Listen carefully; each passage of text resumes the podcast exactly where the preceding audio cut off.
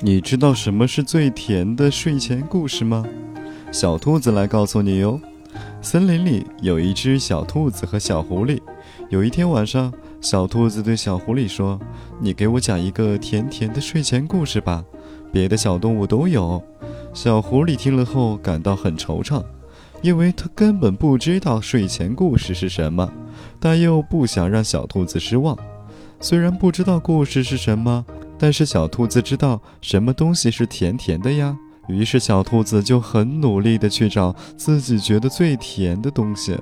到了第二天，小兔子从大象的瓜田里抱回来了一个最大的西瓜，问小兔子：“这个是甜甜的故事吗？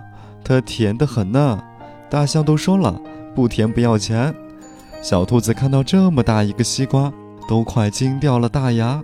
可是忽然又觉得小狐狸很可爱，居然不知道什么是睡前故事。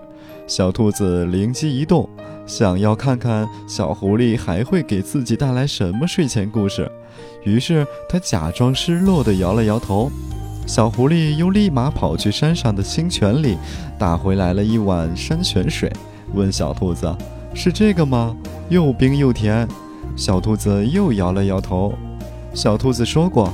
其他的小动物都有，到底是什么呢？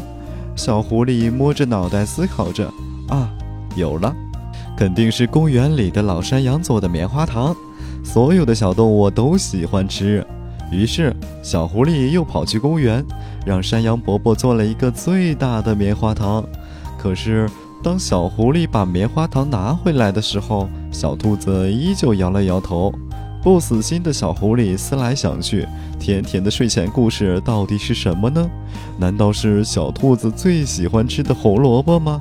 于是，于是小狐狸又跑去河边背回来一个大红萝卜。是这个吗？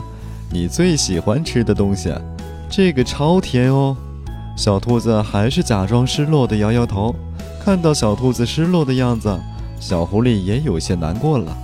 认为是自己没有做好这件事情，沮丧地低下了头。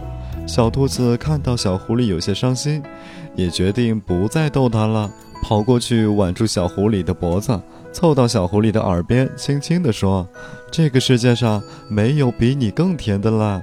和你在一起说过的每一句话，都是我听到过最甜的睡前故事。”